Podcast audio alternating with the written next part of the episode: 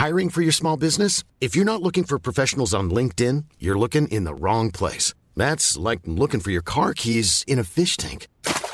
LinkedIn helps you hire professionals you can't find anywhere else, even those who aren't actively searching for a new job but might be open to the perfect role. In a given month, over 70% of LinkedIn users don't even visit other leading job sites. So start looking in the right place. With LinkedIn, you can hire professionals like a professional. Post your free job on linkedin.com slash people today.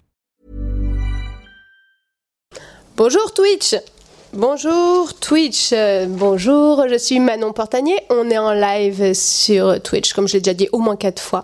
Je suis avec, vous le connaissez peut-être, mais peut-être pas physiquement parce qu'il se cache pas mal euh, de- depuis ces dernières années. Nous sommes avec Toubib or not to be, ou c'est to be or not to bib On peut To be or not to bib, mais après on m'appelle en, en pseudonyme on va dire to bib. Ouais, bah Ah, to ce be. sera plus, ce sera plus simple. Ouais. bah- Batman, sinon, mais bon, c'est pas. Ouais, mais- ça c'est mon autre Mais identité non, puis secrète. surtout si tu dis Batman, il, te... enfin, il faut un minimum de trucs, tu vois, genre euh, un costume, euh, la de l'argent. voix. Non, je- c'est une blague.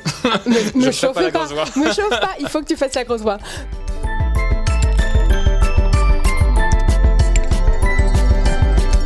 Bonjour à tous, bonjour Twitch. Donc nous sommes en live avec Nicolas qui est aussi pédiatre urgentiste et qui va nous parler aujourd'hui d'un large sujet, les fake mails. Je sais que, vous avez envie d'en entendre parler, je sais que vous brûlez derrière vos claviers, je sais que vous avez envie de vous déchaîner sur le sujet. Ça tombe bien parce qu'on va parler de ça. Nous sommes dans l'apéro des darons que vous connaissez depuis maintenant quelques émissions.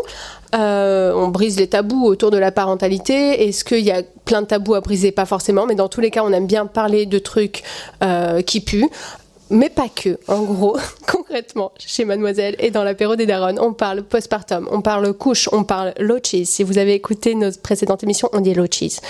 Et aujourd'hui, on parle médecine, équipe. Mieux que ça quand même pour parler médecine qu'un médecin, parce que je vais pas parler de médecine toute seule, ce serait ridicule en pensant que j'ai eu deux en maths à mon bac. Est-ce qu'on doit vraiment rajouter ce détail? Je suis pas sûre. Je sais pas, ça sert à quelque chose les maths? Ah bah, c'est toi qui me le dis. Je sais pas, je sais pas. Non, ça passe à À part le médecine produit en croix, euh, bon, c'est pas. que je ne sais toujours pas faire. Voilà. Bon, je- bah là, il y a un problème. Oui, bon, écoute, je compte encore sur mes doigts. Est-ce qu'on peut arrêter de se faire Mais, juger dans cette mais Dieu a émission inventé la calculatrice, c'est ça qui est extraordinaire. Exactement. Après, je suis pas sûr que ce soit Dieu qui l'a inventé, mais euh, c'est. Bah, est-ce que oh non, on va vraiment avoir une débat sur la théologie Non, pas tout de Non, suite. pas tout on gardera ça pour après. En plus, on a dit qu'on parlait de science ce Ouais. soir. Donc, pour l'instant, bonsoir Nicolas, Bonsoir. Je suis très contente de te voir ici. Pour celles et ceux qui nous suivent, vous avez déjà dû le voir dans des vidéos postées sur notre compte Instagram et aussi dans les articles sur Mademoiselle et plus particulièrement la rubrique Daronne, où nous avons parlé de la fièvre chez l'enfant, du... De quoi on avait parlé De la noyade sèche? Ah, vague sujet. Ouais, ouais, Ouais, ouais. tout un programme, ouais. Ah, tout un programme. Et on va continuer, du coup, à parler aujourd'hui de, de tout, ce qui est, euh, tout ce qui est en rapport avec euh, la médecine et les enfants. Et sans oublier que ce cher Nicolas, avec nous aujourd'hui, a publié un livre absolument indispensable pour tous ceux qui ont des enfants ou qui envisagent de se reproduire. Je sais pas si on le voit bien. Est-ce qu'on le voit bien? Oui, qui s'appelle Urgence, hors note, Urgence. En gros, un manuel de survie en milieu pédiatrique. Alors dit comme ça, ça peut faire flipper, genre comment on survit en milieu pédiatrique? Ben en fait, c'est... euh, Lisez-le, il y a plein de conseils très utiles sur les douleurs testiculaires, parce que ça peut arriver au meilleur d'entre nous, sur la vulvite, euh, qu'est-ce que je vois au pif? Le traumatisme crânien, à quel moment euh, on, s'occupe de Mathéo qui s'est cassé la margoulette en descendant les marches? Est-ce qu'on l'envoie aux urgences immédiatement ou est-ce qu'on attend un peu? Bref, tout ça est expliqué et détaillé dans le fabuleux livre Urgence en notre urgence que vous devez avoir parce que si vous l'avez pas, vous avez raté votre vie. Voilà, c'est la partie télé-shopping, c'est très bien. Magnifique. vu? C'est super fait. Eh, Vraiment. On s'y Franchement, croirait. hein. euh, je suis assez contente. Donc pour aujourd'hui, on va parler des fake med, ces fameuses médecines dites alternatives, et euh, dont les dérives de ces pratiques euh, peuvent, en plus d'être malheureusement souvent inutiles, s'avérer être surtout dangereuses pour les enfants selon les médecines. Donc aujourd'hui, on doit en parler parce que c'est vrai que quand on devient parent, on est un peu comme une poule face à un couteau, on se demande où est le mode d'emploi, on comprend pas comment ça marche, ça crie, ça devient rouge, ça hurle, on sait pas du tout comment ça fonctionne, et on peut avoir tendance à, euh, écouter soit mamie Simone, soit la belle-mère, soit euh, plein de gens, la mamie dans le bus euh, qui me dit que, bref, on va reparler de ça plus tard. On a tendance à écouter beaucoup de conseils, on ne sait pas forcément comment s'en dépatouiller et on, bah, on finit par penser que notre enfant euh, a une maladie incurable parce qu'il a, a des rougeurs sur la peau alors qu'en fait c'était juste un bouton de moustique. Donc on va dépatouiller un peu tout ça pour comprendre que face aux pleurs du nourrisson, des douleurs, des souffrances et, et plein d'autres choses aussi, pourquoi on se tourne en tant que parent malheureusement vers les fake mails Qu'est-ce qui nous pousse à ça? Pourquoi on le fait? Et, euh, Voilà, on va papoter de tout ça. N'hésitez pas bien sûr à nous parler sur le chat et on va voir s'il y a des questions. Est-ce que vous me voyez? Ah ah. Ah ah Il ne faut pas d'erreur technique, rappelons ce soir. Non, il ne faut pas d'erreur technique parce que sinon, moi, après, je me mets à pleurer et tout. Donc, non, c'est pas la bonne solution. Je vais juste faire ça et on nous voit. C'est bon, parfait. N'hésitez pas à me dire si vous nous voyez dans le chat, s'il vous plaît, que je ne parle pas dans le vide et que Nicolas ne parle pas dans le vide non plus, parce qu'on va dire des trucs hyper intéressants ça serait très très con que vous passiez à côté. Donc s'il vous plaît, n'hésitez pas à nous laisser un message pour, euh, pour nous dire qu'on a un glow fabuleux, ça marche aussi. Alors vous le savez, bonjour Nicolas, que dans l'apéro des darons, nous avons une rubrique qui s'appelle le dico des darons, où chaque mois on analyse euh, un mot en rapport, je vais tousser, un mot en rapport avec la, pari- la parentalité. Si je suis malade demain, on saura pourquoi, hein, finalement. Ah putain, et en plus, à cause de moi, que tu vas contaminer plein de gens et tout. Oh Ouais. putain. Ouais. Non, alors je suis malade, mais je ne suis pas malade. J'ai juste euh, un rhume des fois. Ça, c'est ce qu'on dit. Mais Voilà. je sais que je suis pas malade. Je crois que ça commençait comme ça dans 28 jours plus tard ou un truc de ce genre. Donc, euh, bon. Ah, C'est pour ça que ma peau ça elle se finit avec. Londres qui est vide, Ouais, ça sera c'est- Paris. N'empêche que la scène d'intro Voilà, dans 28 bon. jours plus tard. ok, on continue. Euh, donc vous savez, on aime bien commencer chaque émission avec euh, une définition d'un mot en lien avec la, la parentalité. Et du coup, ce mois-ci, pour être bien dans le thème euh, des fake meg, ce mois-ci, le mot c'est syndrome de Kiss. Ah, on me voit. Ah, merci Mathis, tu es bien, tu es bien gentil de dire n'importe quoi. Euh, donc oui, le syndrome de Kiss. Ça fait, ça fait pas un mot, ça fait trois mots. Vous allez faire quoi hein, C'est comme ça.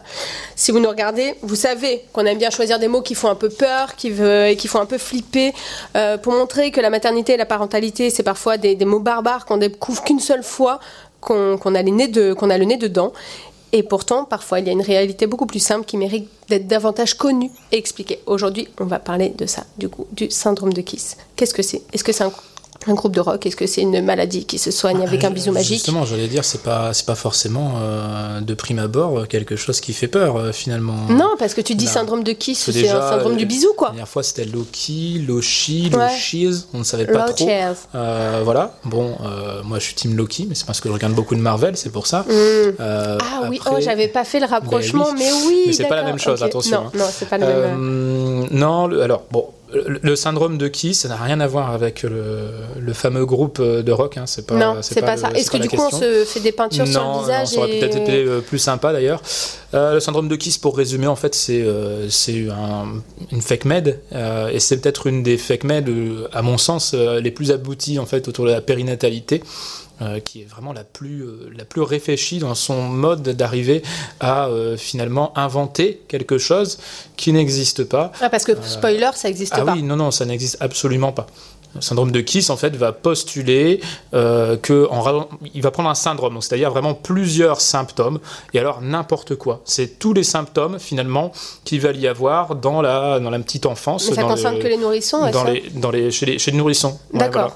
voilà. Et alors, euh, tout n'importe quoi, pleurs, coliques, reflux, la position de l'enfant. Tout, S'il arrive peut à bouger tout. sa tête, pas bouger sa tête. Torticolis, euh, euh, plagiocéphalie, tout peut être intégré. Dans le dans syndrome, syndrome de Kiss quand on y regarde bien. Et euh, c'est merveilleux, c'est formidable parce que le syndrome de Kiss, on explique finalement que ce syndrome va avoir une origine soi-disant anatomique, que ça serait une subluxation, donc une luxation, vraiment une minime luxation de euh, la première vertèbre sur la deuxième vertèbre, donc de C0 sur C1, euh, et qu'il faudrait des manipulations euh, cervicales, donc, pour arriver à les replacer dans l'axe, pour pouvoir faire en sorte que l'enfant aille mieux.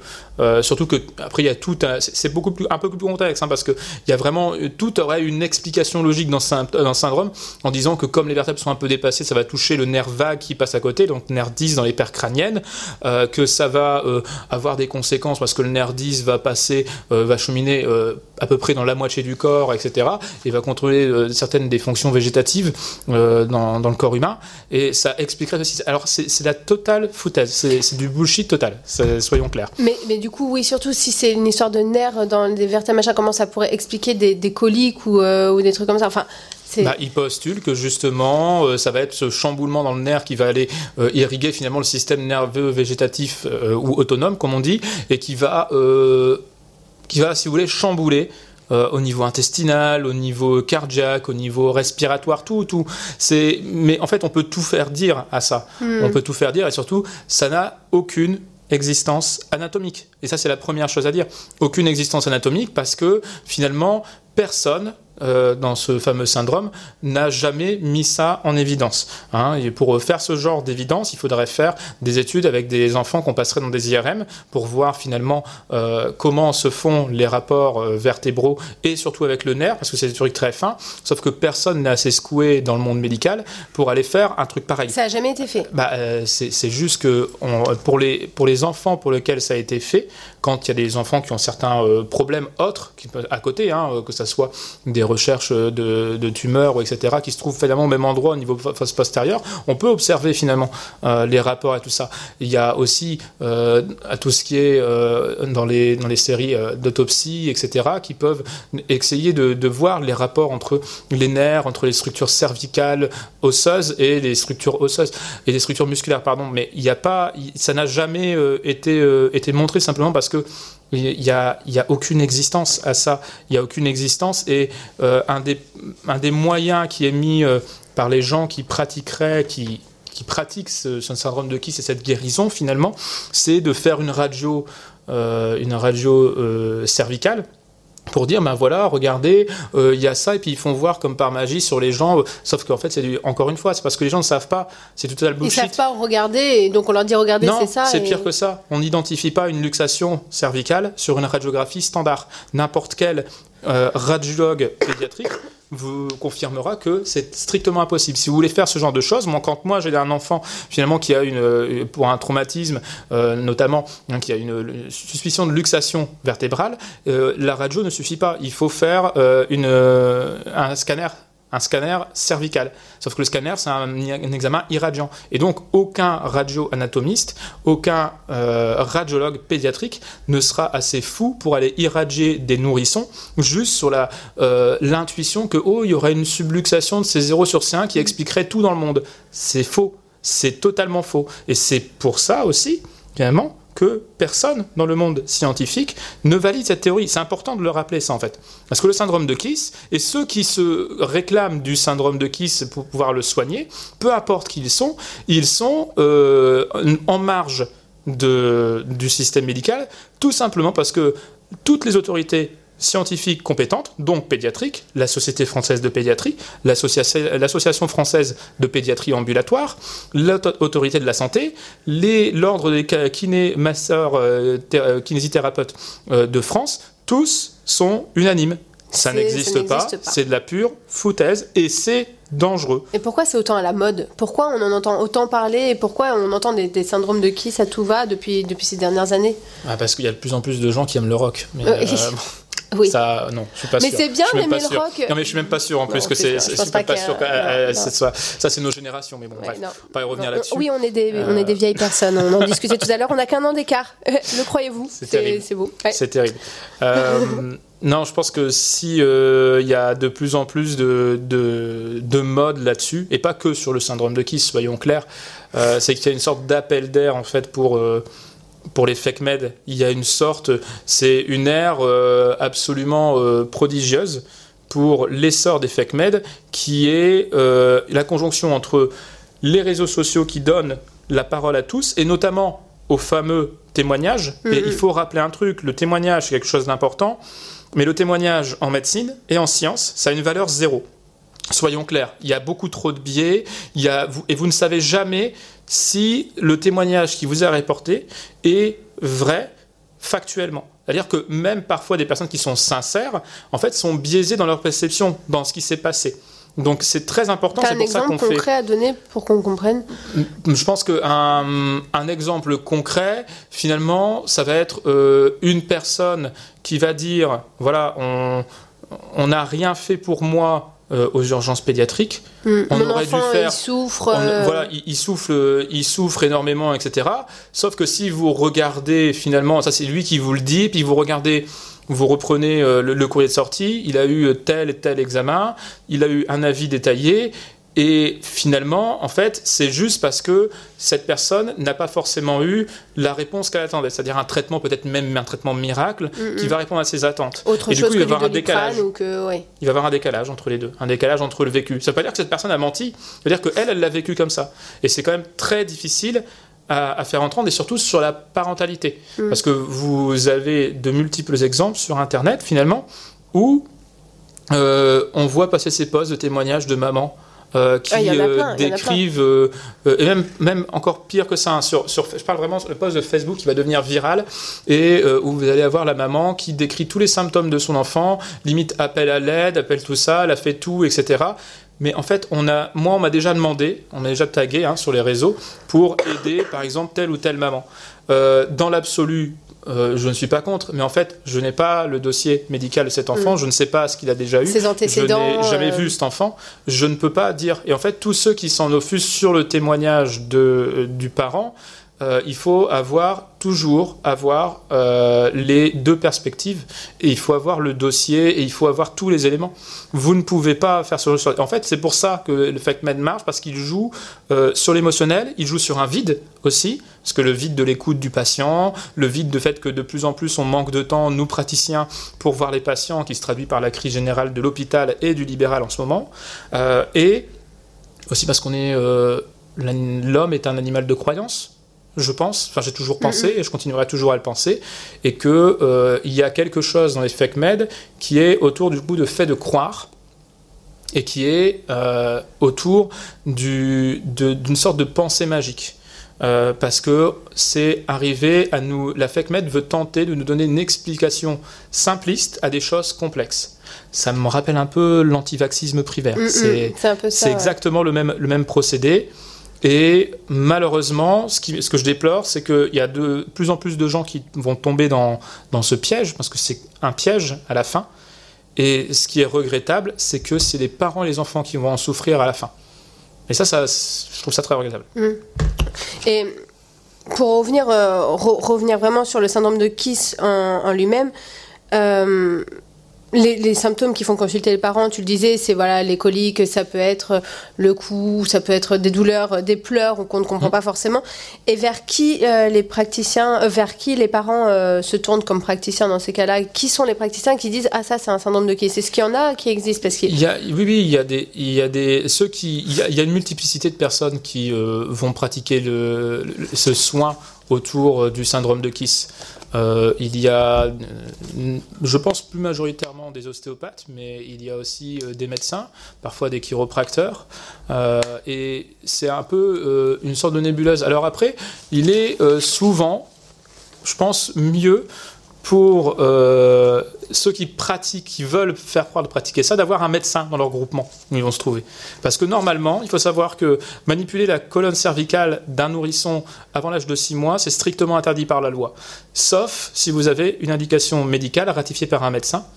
D'où le fait que si vous avez un médecin dans la structure qui, euh, euh, euh, croit à ça alors qu'il n'y a pas de données scientifiques, rappelons-le, ben dans ce cas-là, en fait, c'est mieux, c'est plus facile. Oui, ça donne un peu plus de crédibilité. Ça- euh, crédibilité, et en plus ça donne l'autorisation. N'oublions pas, il n'aurait Ouais. pas sinon. Si, imaginons que l'ostéopathe d'à côté, c'est lui qui va aller manipuler l'enfant, ben en fait, ça donne la permission. Euh, et ça, c'est gravissime. En vrai, c'est gravissime. Et je pense que. euh, euh, je ne sais pas pourquoi on attend, en fait, à, à chaque fois, on attend le drame de la manipulation cervicale pour avoir. euh, Ça ouais, existe, ça, le drame de la manipulation cervicale? Le, le- le drame de la manipulation cervicale, en fait, il existe de, de deux façons. Il peut exister d'abord par. euh, il faut pas mourir maintenant. Ouais, mais je hein. sais, on a mais encore rien. pas mal de On temps. a là. encore trois quarts d'heure de live, je suis déjà en train de mourir. Donc le, le, le drame, il est en deux temps. Il est, le premier temps, il est pour le fait que euh, l'enfant, dans une mauvaise manipulation cervicale, va pouvoir avoir euh, un retentissement. Euh, quoi, les, retentissement? les études ont montré. Ah, tu me donnes voilà, non, non, mais c'est pour ça. Les études ont. Il n'y a pas beaucoup d'études sur le KISS, hein, parce que, encore une fois, c'est vraiment. euh, Ça fait pouffer le monde médical scientifique. Mais les, seuls, les deux, trois études qui s'y sont intéressées ont prouvé, en gros, que le. La principale chose, c'est que ça donne des malaises graves de l'enfant, parce que ça provoque des apnées du fait de la manipulation d'un coup, et un, une malaise, un grave de l'enfant avec perte de connaissance. Il peut y aller aussi de ce qu'on appelle un phénomène de dissection cervicale, parce que vous avez les, les artères en fait qui passent derrière au niveau cervical, les fameuses artères cervicales qui vont aller euh, nourrir au niveau, euh, bah, au niveau de l'encéphale. Et euh, si vous faites des mouvements trop brusques, vous pouvez faire un mouvement de cisaillement et créer des lésions en fait sur les parois de ces artères et donc des retentissements vasculaires important, etc. Euh, c'est vraiment dangereux. Ça, c'est des trucs dangereux. Heureusement, c'est hyper rare, soyons clairs. Mais les malaises sont beaucoup moins rares déjà. Il y en a eu beaucoup dans les, dans les deux études, il y en a eu beaucoup d'enfants qui faisaient ce type de malaise. Et après, il y a un une deuxième chose qui est beaucoup plus inquiétant et pourtant beaucoup moins ressenti par les parents, c'est le retard diagnostique, c'est le retard de prise en charge, c'est ce qu'on appelle la perte de chance. C'est-à-dire que vous allez avoir des, des gens qui vont aller consulter euh, des praticiens, qui vont aller consulter des personnes, ou bien des personnes qui se disent praticiens, et qui vont leur donner des diagnostics, alors qu'en en fait, euh, il faudrait voir des gens qui sont spécialistes, pédiatres, kinés, pour prendre en charge comme il faut. Un torticolis de l'enfant, un torticolis de l'enfant ne se prend pas, ne se prend en charge que par un kiné pédiatrique ou par, euh, avec une coordination avec le pédiatre et le médecin traitant, mais pas par euh, personne d'autre, parce qu'il peut cacher aussi des choses, ce torticolis. Encore une fois, on revient aux deux études que j'avais citées. J'avais des amis dans mon, dans mon article sur, euh, sur Facebook, mais sur une des séries, il y avait deux enfants qui, au lieu d'avoir un torticolis, avaient en fait une tumeur cérébrale de la fosse postérieure qui crée ce torticolis. Ça engendre des retards de diagnostic, qui peuvent être très, très graves on parle de tumeurs, de, tumeurs du cerveau qui doivent être pris en charge le plus rapidement possible. On parle d'enfants euh, pour lesquels, en fait, finalement, on va vous proposer des soins et des soins et des soins, euh, parce que, attention, hein, dans cette espèce de, nébuleuse euh, où on, fait croire un diagnostic, le principe aussi, c'est de faire revenir le client. Donc, en fait, c'est de faire, il faut faire des contrôles parce que ça peut se rebloquer, se débloquer. On est dans un fantasme total, mais euh, on est dans l'entretien parce que il faut quand même euh, voilà. c'est ça. Euh, j'allais demander quel est le but aussi de, ces personnes, de ces praticiens. Alors, c'est une bonne question. C'est hein. quoi leur but en fait? Mais moi, c'est une bonne question parce que en fait, quand, je, là, on parle de syndrome de Kiss, mais on peut en parler de, plusieurs. Hein. Il y en a plein. Il y a une, multitude de choses comme ça. Et en fait, moi, je me demande à un moment si ces gens en fait finissent par, ils font ça juste parce qu'en effet, ça a une manne euh, pécuniaires qui vont pouvoir euh, reprendre. Ça a aussi un certain prestige parce que mm. les parents après deviennent totalement fondus, euh, totalement fanatiques de ces, ces personnes-là souvent. Ils les recommandent. Ils Oui, ils sont même zélateurs. C'est moi-même, je, l'ai vu la première fois où j'avais fait un article dessus. mais je me demande si finalement à un moment, un peu comme les gourous de secte, mm. est-ce qu'ils finissent par croire leur propre oui, je pense, invention et ça, c'est un truc que je trouve assez, euh, assez phénoménal. Mais encore une fois, et on y revient, nous, on a vécu tout ça, là, la période de, Covid, avec euh, l'antivaxisme, avec tout ce qui a tourné autour des masques, etc. On a des gens qui finissent par être en dehors de la réalité, d'avoir une scission de la réalité. Je ne sais pas ce qu'on peut y faire, en vrai. Le, en temps ordinaire, chez les adultes, ça ne me pose pas plus de problèmes que ça, dans la mesure où ils sont informés une seule fois au moins de ce qui voilà vous allez voir ils peuvent être informés. vous allez voir un homéopathe un ostéopathe un, un, un, chaman j'en sais rien. Vous êtes grand majeur vacciné on vous a ou pas vacciné mon dieu je pas dit. Non, pardon j'ai rien dit. Euh, vous allez voir ces gens là vous payez de votre poche je n'en ai en fait pas grand chose à faire. C'est vous faites ce que vous voulez. Par contre, la particularité des fake med appliqués à la périnatalité, c'est que vous l'imposez à un enfant qui lui n'a pas le choix, qui n'a pas la possibilité d'avoir le choix et qui va subir. Alors que nous, en tant que, en en pédiatrie, nous sommes les garants de la santé de l'enfant dès lors que on, nous en charge. Quand l'enfant rentre dans les urgences, c'est le c'est moi qui ai l'autorité, en fait. C'est un truc que peu de gens savent, mais en fait, si jamais le parent, pour une raison X ou Y, prend une la décision, de vouloir remporter un enfant que je considère comme grave et que ça met en jeu, en fait, sa santé, je vais le retenir par ah, tous les moyens. mais... Et je peux le déchoir, je peux le déchoir de, des droits parentaux ah. par, en appelant le procureur de la République le temps de soigner l'enfant, par exemple. Parce que il faut bien euh, faire ça. C'est tout simplement. Dans l'intérêt de l'enfant. Mais oui, mais pour, on, va, on va mettre un cadre très simple que tout le monde va comprendre la maltraitance. Mm, mm. Imaginez, on ne va pas dire. euh, imaginez le parent maltraitant qui vient parce que son enfant a un fémur cassé. On va pas lui dire euh, bah, finalement, non, repartez chez vous parce que oui, c'est vrai, vous voulez pas rester, je comprends. Bah non, en fait, ça ne se fait pas. Je dis pas que tous les autres sont maltraitants, mais il y a des, des personnes qui ne, parfois ne, ne se rendent pas compte qu'ils peuvent faire du mal à leur enfant ou qu'ils prennent la mauvaise décision. Et c'est à nous, en fait, de garantir que l'enfant va rester en vie, etc. Et en fait, c'est dans cette mesure-là, dans ce grand cadre-là, que moi, le fait de voir des enfants euh, passer entre les mains notamment de, de personnes qui n'ont pas de connaissances médicales ou peu, ou des gens qui appliquent des fake med, des choses qui sont fausses scientifiquement et qui n'ont pas été recommandées par la communauté scientifique, euh, je, je trouve ça assez, euh, assez gravissime. Mm. Voilà. Je vais recontextualiser un peu pour ceux qui nous rejoignent actuellement. Donc, on est dans l'apéro des Daronnes. Je suis Manon Portanier. Je suis en compagnie de Nicolas, que vous connaissez sous le pseudo de To Be or Not To Be, qui a écrit un livre assez pratique quand même, qui s'appelle Urgence or Not euh, Urgence manuel de survie en milieu pédiatrique. Et nous sommes dans notre euh, chronique question pour euh, non c'est pas la question pour la daronne c'est le dico des daronnes et on voulait savoir qu'est-ce que le syndrome de Kiss alors j'ai fait des petites recherches parce que parce que je travaille à un moment quand Parce qu'il même faut faire ses euh, devoirs aussi, hein, bah, c'est c'est important. ça, je suis pas payée à rien foutre. et donc, euh, en allemand, savez-vous que le syndrome de Kiss se dit, alors faites gaffe parce que je n'ai jamais Ah, dit alors un seul là, mot d'allemand. Heureusement, moi je pensais qu'on allait me demander, donc là je suis toute. euh, Ok, attends, toute je l'ai oreille noté, tendue. je l'ai noté, je l'ai surligné. Hein. Kopfgenlenk induziert Symmetrie-Storingen. C'est nul. C'est très beau. Et je- À mon avis, t'as pas fait euh, langue, t'as pas fait euh, LV1 allemand. Je suis pas sûr en Non, fait. j'ai fait euh, anglais-espagnol, ok? Ça se sent. Et donc, en français, dans le texte, ça veut dire trouble de symétrie induit de la jonction crânio-cervicale. Donc aujourd'hui, nous étions, en, train de parler de, ce syndrome qui, spoiler, n'existe pas, le fameux syndrome de Kyste, et qui a été découvert par un scientifique allemand qui s'appelle Henner Biedermann. Voilà. Concrètement, on en était là.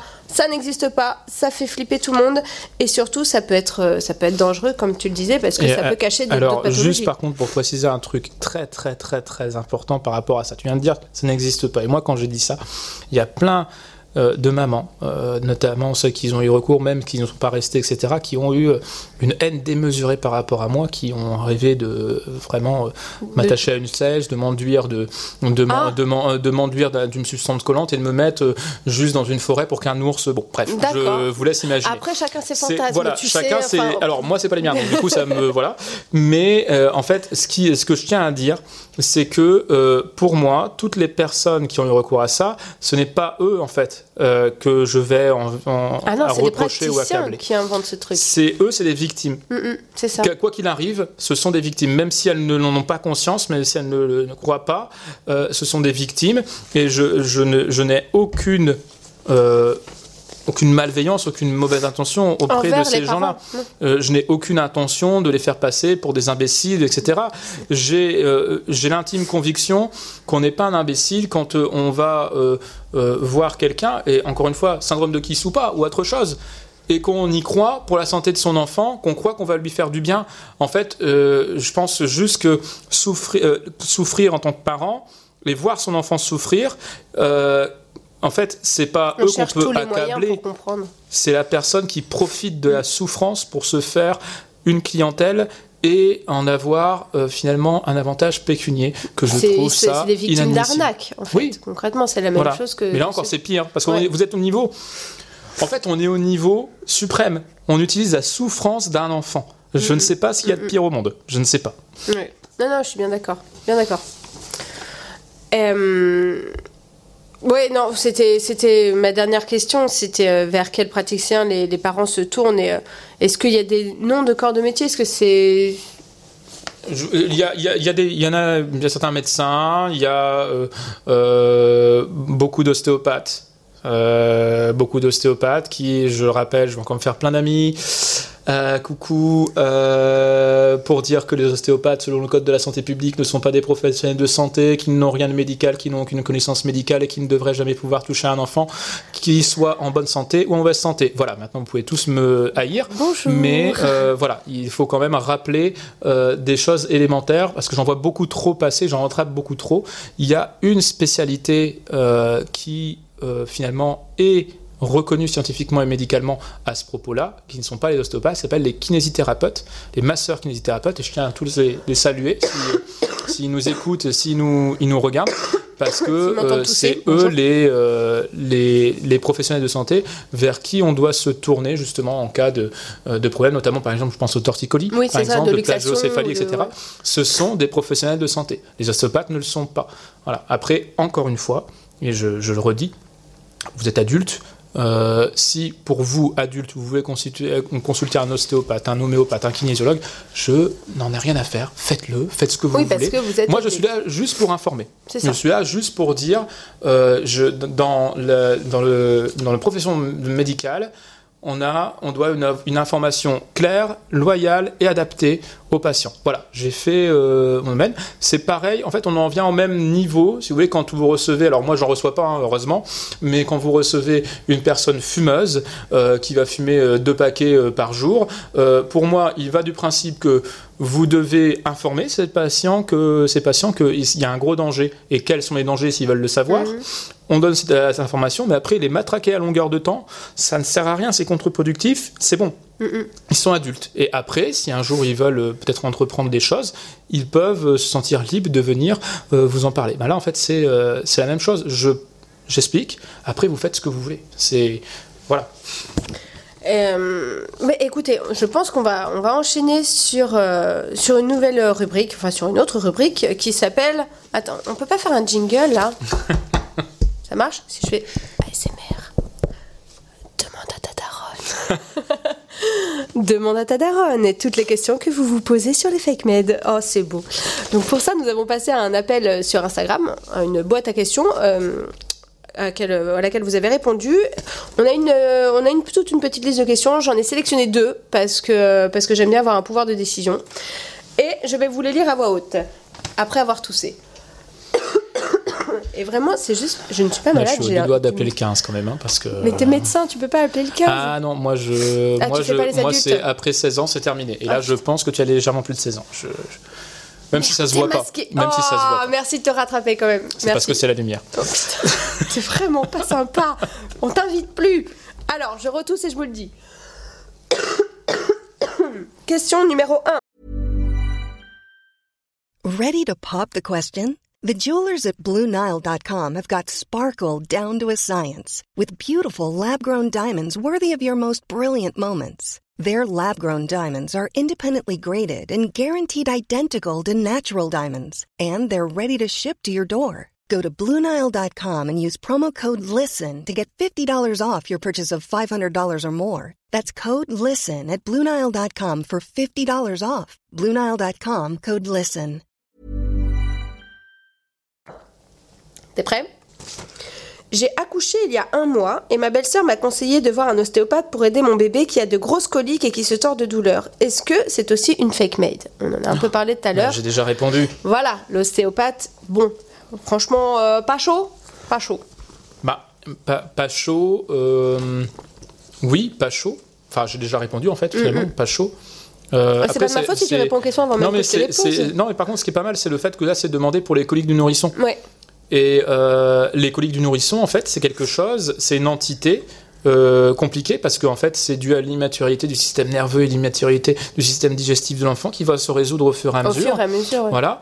Euh, le remède miracle n'existe pas. Et qu'il soit médicamenteux ou non médicamenteux, c'est un Les ensemble de mesures qu'on peut. euh. Pourquoi pas Le biogalia, on peut en donner un petit peu, ça ne fera pas de mal, mais ça va pas résoudre les choses comme par magie. En fait. Euh, et, et en gros, là, typiquement, on est dans un, on, est typiquement dans le cas que je décrivais, c'est-à-dire que vous avez euh, un problème qui est euh, Décollé, mal défini, ouais. qui est euh, qui n'a pas de traitement miracle, et quelqu'un arrive et vous dit moi je vais pouvoir faire quelque chose et moi je vais le soigner. Bah en fait, dès que vous entendez ce genre de choses, c'est qu'il y a un souci. On ne peut pas euh, provoquer de, de, de miracle sur ce genre de, de pathologie, Euh, et c'est vraiment c'est là où se nichent toutes les fake med. C'est-à-dire c'est là où il y a euh, soit un traitement qui n'est pas encore codifié, soit une non-possibilité de traitement parce que c'est quelque chose qui va guérir euh, naturellement. Et ça, Ça va passer avec le temps, en fait. bah, ça. voilà, et alors après, ça veut pas dire que j'ai pas dit que c'était pas pénible, insupportable, infernal, et qu'il ne faut pas Et les accompagner les, de parents.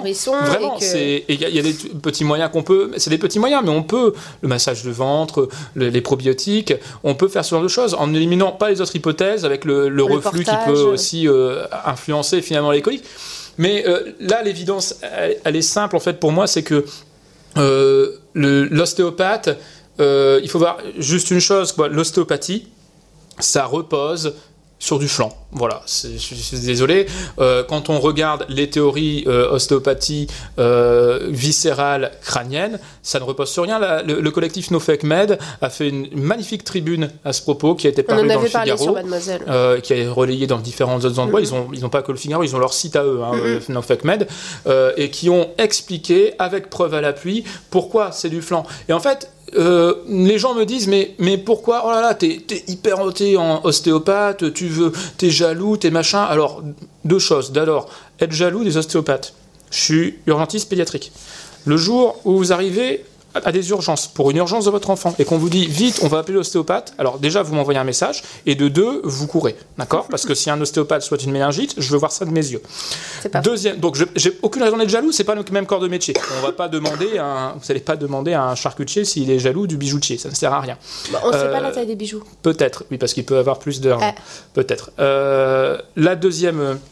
La deuxième chose, c'est euh, pourquoi, euh, voilà, pourquoi tu, tu les, est-ce que tu les détestes, est-ce que non, en fait, moi ça m'indiffère, c'est juste que des ça ostéopathes qui peuvent interfère. être aussi plus inf- Mais il y a, y y mais certainement des ostéopathes qui essayent, qui, y- encore une fois, on retombe dans ce truc-là. Il y a des ostéopathes, je pense, qui essayent vraiment de faire quelque chose de bien, d'accompagner, mais on en revient toujours à la base.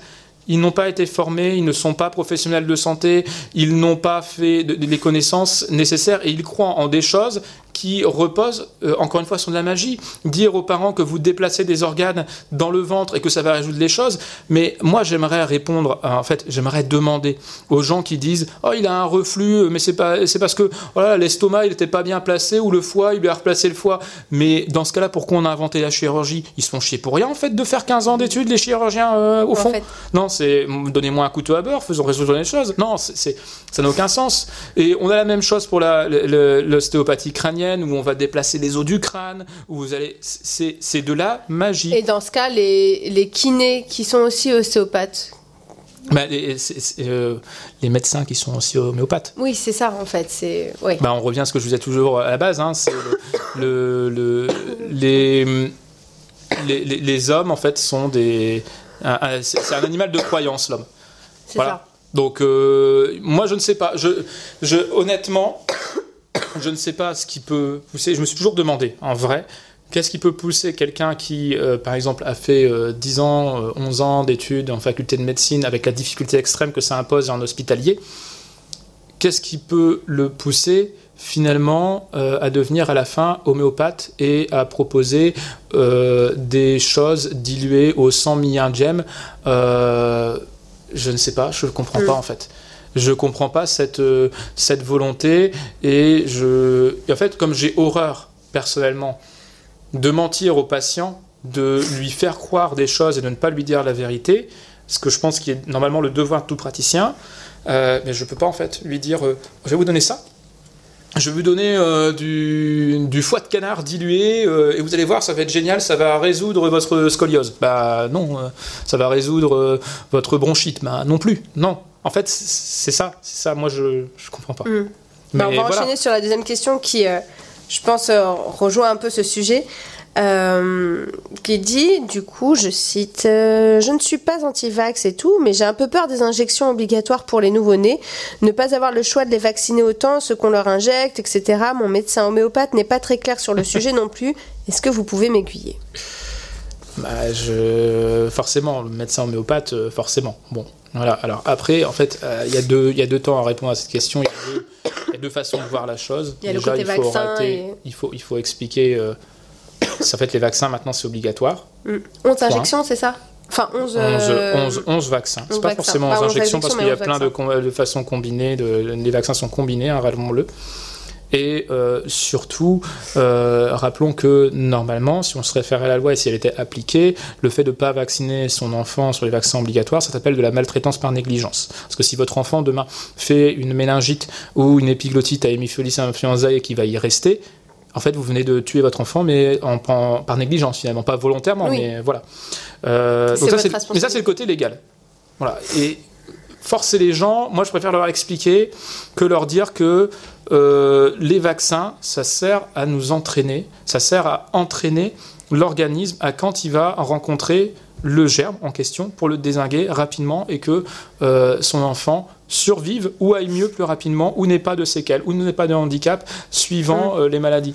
Donc en fait, le vaccin, c'est un investissement pour protéger son enfant et euh, pour être très terre à terre, j'ai eu tous mes vaccins, je pense que tu as eu tous tes vaccins. Mm, mm. On était dans une génération où en fait on se posait absolument pas ce genre de questions parce que cette propagande n'était pas encore arrivée jusqu'à nous. Euh, moi je connais personne qui est mort des vaccins. Les personnes que je vois qui meurent ou ont des complications des vaccins, c'est tous dans l'entourage des antivax. Donc moi j'ai un bon conseil, ne soyez pas l'entourage d'un antivax. C'est peut-être Parce que ça je pense qu'il y a un problème. ouais, ouais, ouais. Et Je pense que ces gens ont des problèmes parce que c'est assez terrifiant de, de voir ça. Les vaccins obligatoires pour l'enfant ont été mis pour une bonne raison, pour permettre à votre enfant de survivre dans, la meilleure, dans les meilleures conditions possibles. C'est quand même pas mal en fait, euh, comme plan quand même- de, de survivre. Enfin, c'est ça, c'est Ça dépend, euh. ça dépend du type d'ado que vous avez, mais Oui. Après, c'est vrai que de- on peut comprendre, euh, on peut comprendre les parents qui voilà, ils ont, ils, viennent d'accoucher d'un tout petit machin de, de 3 kg 2 c'est rose, ça crie dans tous les sens, machin truc. On lui dit ah là là, il va lui falloir euh, 11 vaccins euh, avant ses avant ses 16, 18 mois, euh, peu importe. Bon, il faut les faire, machin. Et on peut comprendre les parents qui disent Ah, il se fait beaucoup d'injections dans un, dans un tout petit Oui, truc, non, mais attends, euh, en fait, c'est toujours, c'est même le principe de ce qui s'était passé en fait pendant le- le- l'épidémie Covid où j'avais euh, débunké beaucoup de choses sur le vaccin, euh, ou même d'ailleurs, je précise quand même quand il y avait eu des, des signaux d'alerte sur certains vaccins, j'en avais parlé, j'avais dit aussi, hein, parce qu'on ne dit pas que le bien, on sait aussi euh, des fois les doutes ou le mal qu'il peut y avoir, ça arrive toujours, il n'y a rien de 100% de sûr dans la vie, mais en fait, moi je pense que les doutes des gens, le fait qu'ils se posent des questions, ben oui, mais en fait, on en revient à ce que je disais à la base. On est là pour répondre à ces interrogations le plus simplement adapté et loyalement possible. Donc moi, que, la maman ait un doute, à la... tout à fait, mais je vais vous expliquer. Expliquer Ouais. pour quelle maladie on va faire ça, pourquoi, quels avantages il y a à le faire, et pourquoi on le fait aussi jeune, parce que votre déf- les défenses de votre enfant euh, vont mettre en mémoire beaucoup plus rapidement avec leur jeune âge euh, ce germe et qu'ils vont se défendre plus rapidement parce que sinon leur système est totalement immature pour l'affronter.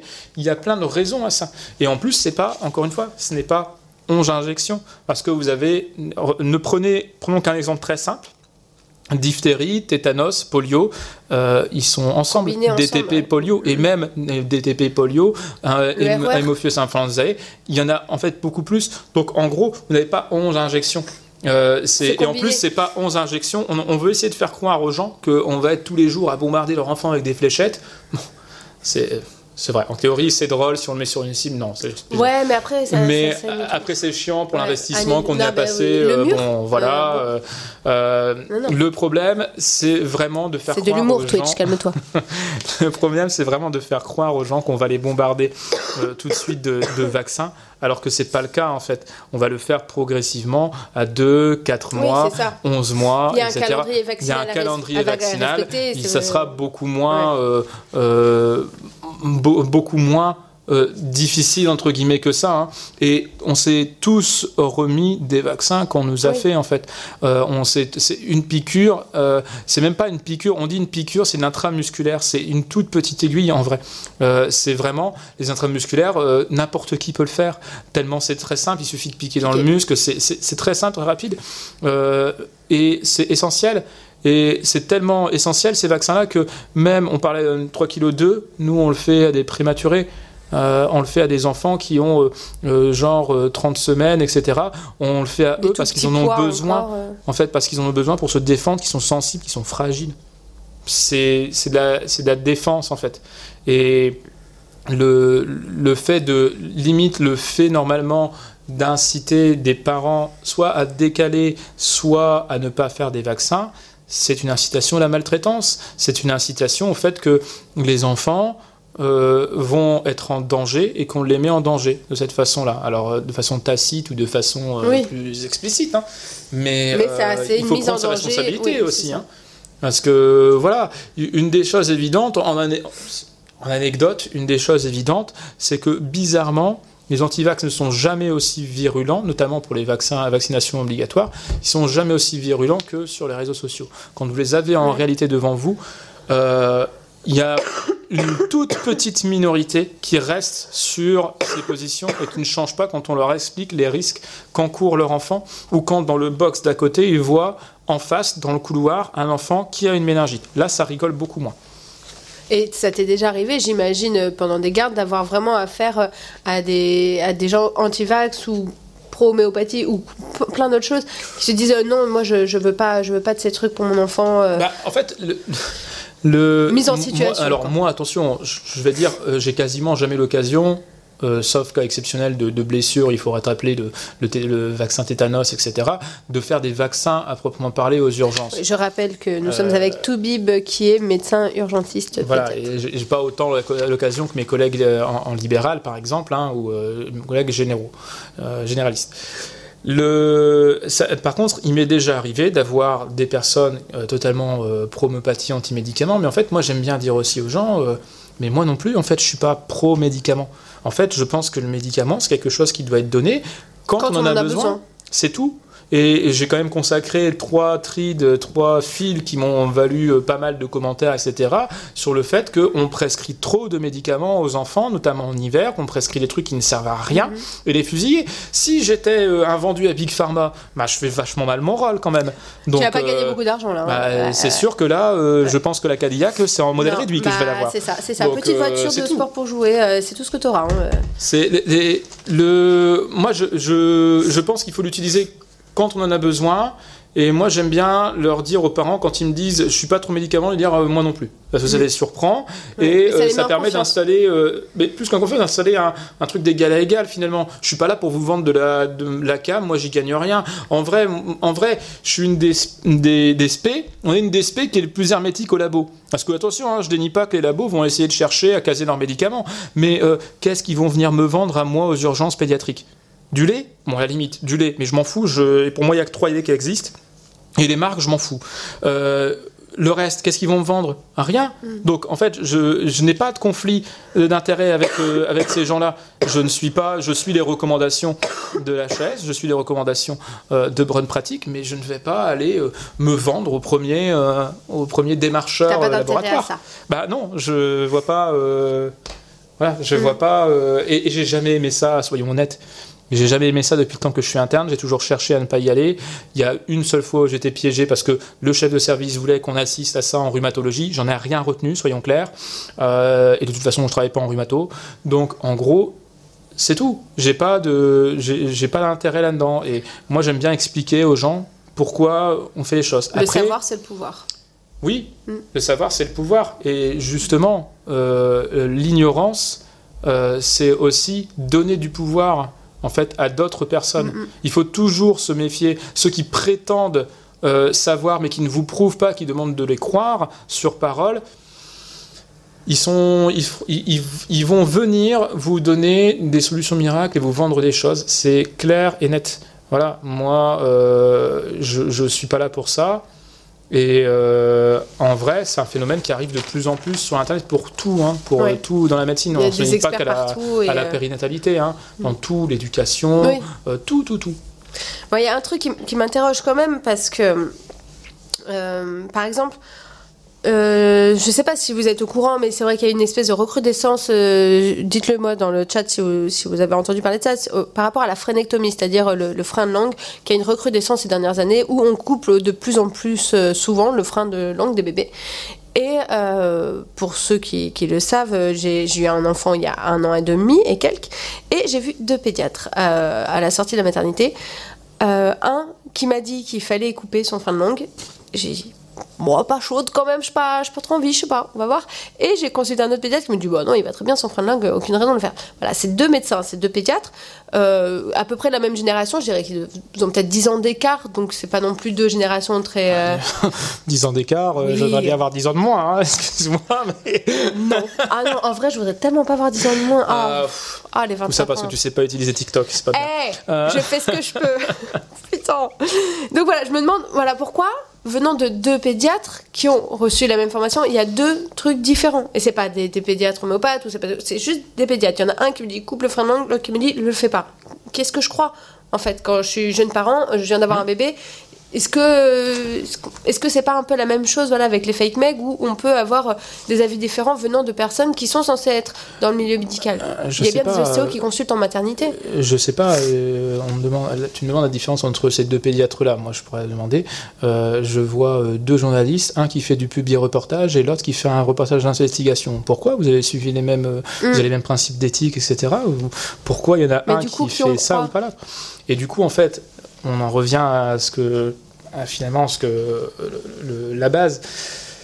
Euh, là, on a, euh, on est typiquement au niveau des freins dans un cadre qui est mal posé. On en revient. Alors là, c'est des recommandations qui ont été mal posées et finalement, on- comme euh, encore une fois, quand il y a un vide quelque part, quand il y a un vide, il se passe de, il se passe de la merde. Voilà, c'est tout. Et euh, en gros, là, le vide, c'est qu'il n'y avait pas de recommandations claires et qu'il y a des gens qui se sont encore une fois engouffrés dans un business en mettant tout sur le compte du, frein, euh, que ce soit en médical, en orthophonie ou ailleurs. hein. Euh, et le problème, maintenant, c'est d'arriver à remettre les pratiques droites avec les recommandations. En leur disant, arrêtez le grand délire, il faut vraiment tout considérer au niveau des freins de langue. Moi, la plupart des, des choses que je vois autour du frein de langue, normalement, c'est la mater, en fait, ça se voit assez rapidement. Mm. Euh, C'est-à-dire un enfant où le frein est assez évidemment court et, et qui a des retentissements sur l'allaitement, Sur l'allaitement où c'est gênant. S'il et- est court, que l'enfant par contre tête super bien, ben c'est tout. Mais là, cette semaine en maternité, on passait voir un enfant. L'enfant, le pédiatre qui était avec moi euh, l'examine. Il a évidemment, de façon évidente, un frein, on voit attaché au bout de la langue jusqu'en dessous, qui est évident. Et euh, elle- quelle a été la réaction? Elle a dit, Madame, on va devoir le couper.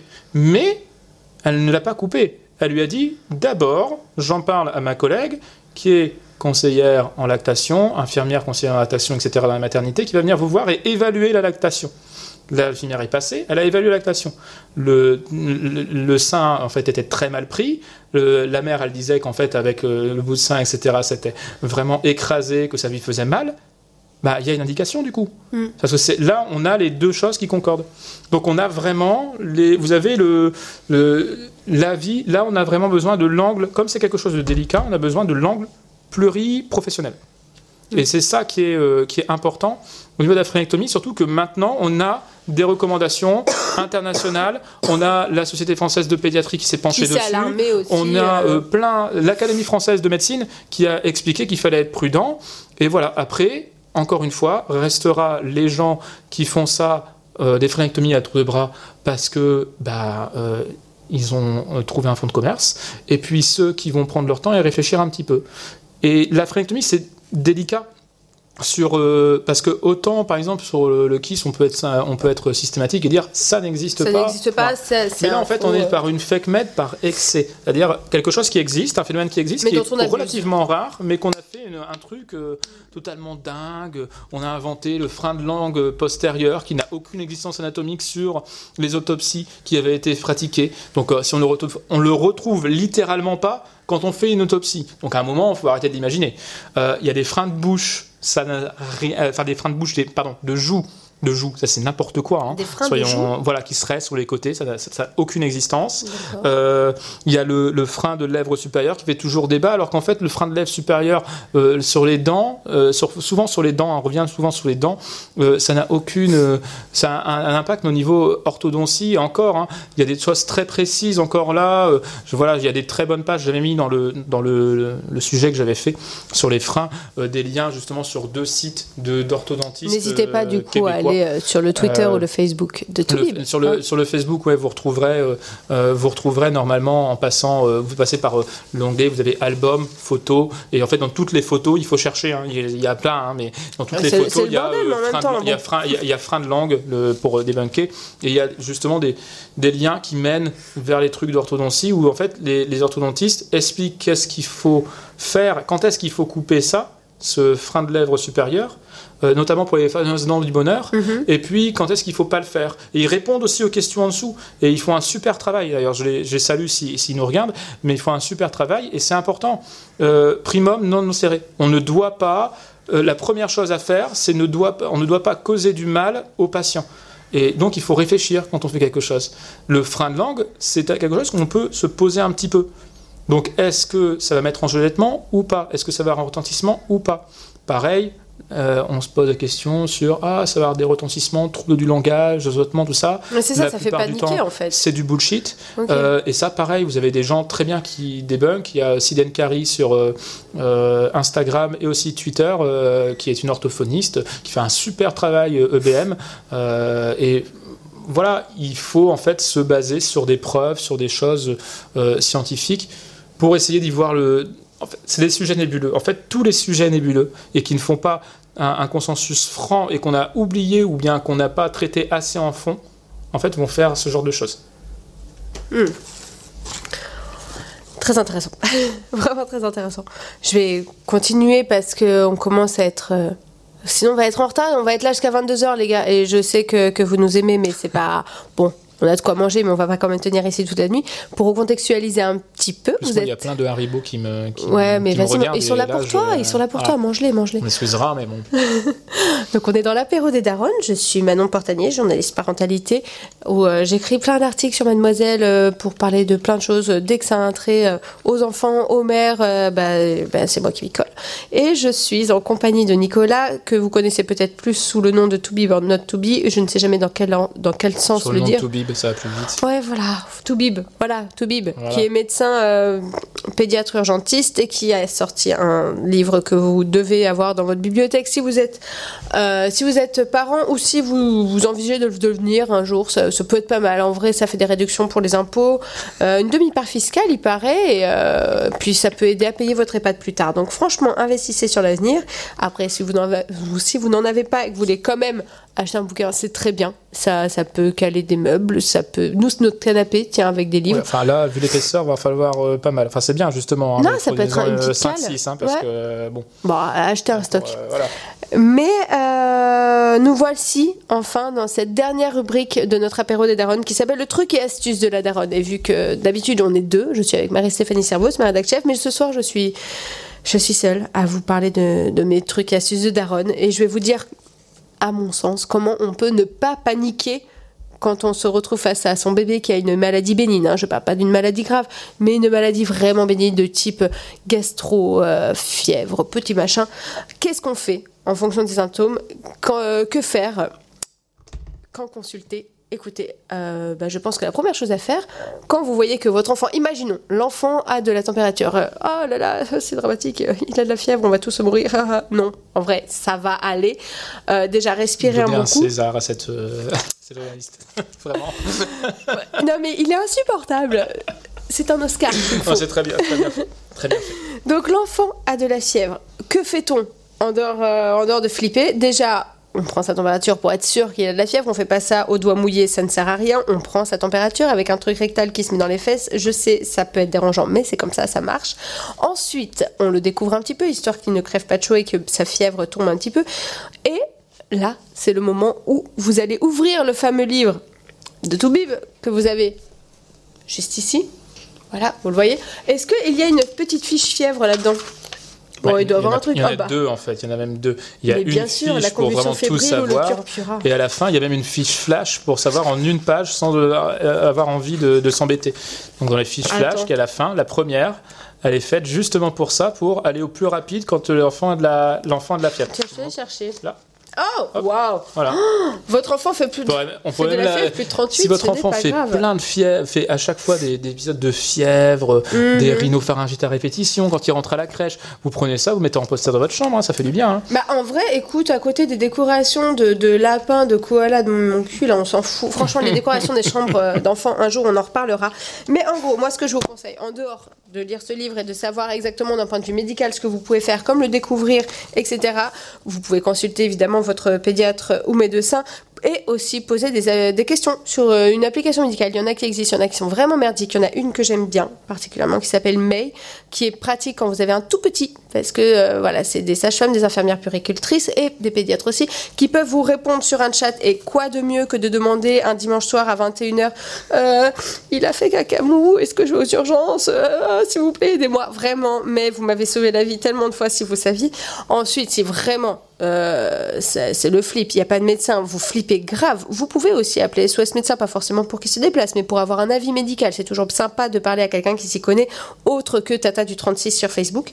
Et surtout, vous pouvez consulter voilà, de, véritables, ex- ah, de véritables experts et non pas les groupes Facebook. Il faut faire attention aux informations qu'on peut lire sur ces groupes de parents qui peuvent être anxiogènes, qui sont hyper pratiques pour peuvent être anxiogènes? Ah, C'est une des choses, pires choses qu'on a inventées oui, dans, dans l'univers. Mais hein, ils peuvent être hyper pratiques pour s'échanger des poussettes ou pour savoir Ah oui, euh, quelle est la meilleure école oui. du quartier, tu vois. Mais après, dès que ça parle de santé, s'il vous plaît, n'allez pas sur les groupes de parents sur Facebook ou de trucs comme ça. Non, c'est enfant c'est- tous, il a un cancer du poumon, mais comment fait-il? Ah. Il n'a fumé aucune cigarette dans sa vie. c'est fou, c'est fou. Voilà, évitez ce genre de ce genre de, de groupes qui peuvent être vraiment euh, ouais, dans tout sauf constructifs et qui peuvent vous emmener dans des tréfonds euh, dans lesquels vous ne voulez pas du tout aller. Voilà, tout ce que je peux vous conseiller, c'est consulter un médecin, un avis médical, quelqu'un qui a fait un peu plus qu'un an de médecine, donc pas moi, parce que euh, j'étais en communication, ça servait à rien. Et tout ira bien, en vrai, tout ira bien, vous allez gérer parce que vous savez gérer, même si vous pensez que vous savez pas gérer parce que vous êtes face à un truc euh, qui crie, qui pleure et qui vient de sortir de votre utérus, vous allez gérer. Parce que euh, bah, il y a un moment où on apprend en fait. Il n'est pas livré avec un mode d'emploi, mais vous non plus, vous n'êtes pas livré avec un mode d'emploi. En tant que parent, vous vous découvrez, vous apprenez, vous allez faire des conneries, vous allez faire des erreurs, mais en même temps, au bout d'un moment, euh, il va payer votre EHPAD, ce gamin. Donc, vaut mieux l'entretenir un petit peu. On sent que les pattes, ça revient beaucoup. hein. C'est une question Putain, qui. ça m'angoisse cette histoire, 34 ça ans, presque, Euh, te- presque te préoccupe 35. beaucoup, hein. euh, ouais, Je- ouais, je voilà. sais, je sais. Parce qu'en plus, non, en fait, j'ai vraiment très peur de, de finir dans un EHPAD. Et, et du Mm, coup, j'en mm. parle à ma fille en lui disant, en essayant de la soudoyer, tu vois, en lui disant, Eh, euh, tu veux un bonbon On Alors, vous êtes sur l'apéro des darons et maintenant on fait la partie euh, un peu euh, débrief euh, psychologue euh, de la journaliste pour savoir justement euh, comment elle vit sa pré-retraite qui arrive Bah écoute. dans quelques années. Là, bah, là, je pense qu'on part sur 50 ans quand même, hein, si ça continue comme ça. Retraite à 64, j'y crois pas du tout. Est-ce que c'est vraiment le départ de ce soir? On va tous crever avant. Le- Non, mais vraiment, le réchauffement climatique, s'il vous plaît, renseignez-vous, c'est pas une opinion. Tout ça pour vous on ne peut plus rien dire. On peut dire, fallait- dire, Si on veut- qu'il si on veut place. faire tous les clichés, on peut les faire. Non, c'est vrai, c'est vrai. Euh, bah écoute, Nicolas, merci beaucoup d'avoir été euh, présent ce soir, d'avoir euh, parlé, expliqué, informé et euh, j'espère que vous avez appris des choses. Et dans le chat, je vois que Cassez-moi dit que c'est un sujet très intéressant qu'elle ne connaissait pas et qu'elle est très d'accord avec l'avis de monsieur le docteur. Ah, bah, Voilà. très bien, merci. Et oui, que justement, au cas par cas et après mûre réflexion, ça me semble être une réponse appropriée et honnête, mais totalement d'accord. Totalement d'accord avec toi. Tout ça pour vous dire qu'on se retrouve euh, la prochaine fois, c'est le 6 juin. Soyez, euh, soyez au rendez-vous, parce que sinon je vais vous chercher un par un. Ça va vous faire euh, très très bizarre quand je débarquer chez vous. Merci encore Nicolas d'être venu. Allez sur les à réseaux vous. sociaux Facebook, Twitter et Instagram, donc Toubib. Ça se retrouve facilement. Toubib or not. Encore une fois, Urgence en note urgence. Je vous le conseille grandement, édité chez First, et euh, qui est bien pratique et qui vous sauve en cas de, en cas de fièvre un dimanche soir à Et 22h. qui, en plus, pour la petite histoire quand même, Ah, ce, livre m'avait été euh, euh, finalement, on la personne qui est venue me voir avec les, ce moment où j'ai fait les fiches sur euh, Facebook il y a longtemps, qui m'a dit qu'il faut en faire un livre, Mhm. c'était une maman qui était venue me voir C'est vrai euh, maman et éditrice, Éditrice. qui s'appelle Charlotte Volper et qui m'a dit Oh, il faut absolument qu'on en fasse un truc. Ouais. Ben voilà, donc euh, si c'est une maman qui trouve que c'est utile et qui me demande de le faire, fallait que je le fasse. Donc bah maintenant vous avez le mode d'emploi hein, pour euh, qui vous Oui. fournisse votre EHPAD un petit peu là. Hein, faut pas, euh, hein, voilà.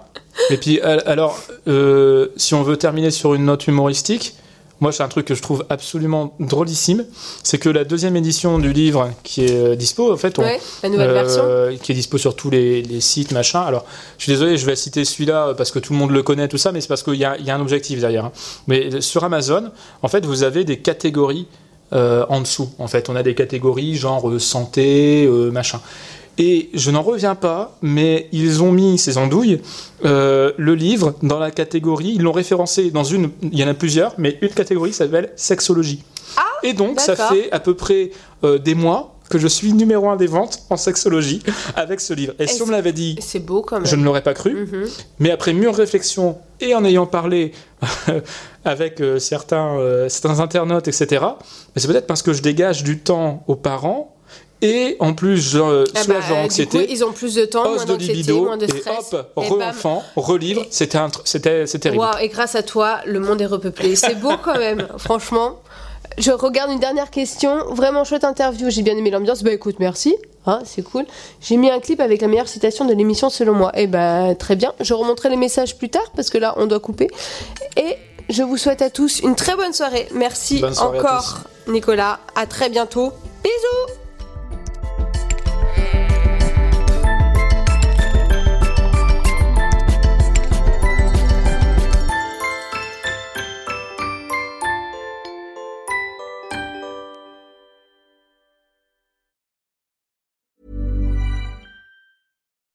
When you make decisions for your company, you look for the no brainers. If you have a lot of mailing to do, stamps.com is the ultimate no brainer. Use the stamps.com mobile app to mail everything you need to keep your business running with up to 89% off USPS and UPS. Make the same no brainer decision as over 1 million other businesses with stamps.com. Use code PROGRAM for a special offer. That's stamps.com code PROGRAM.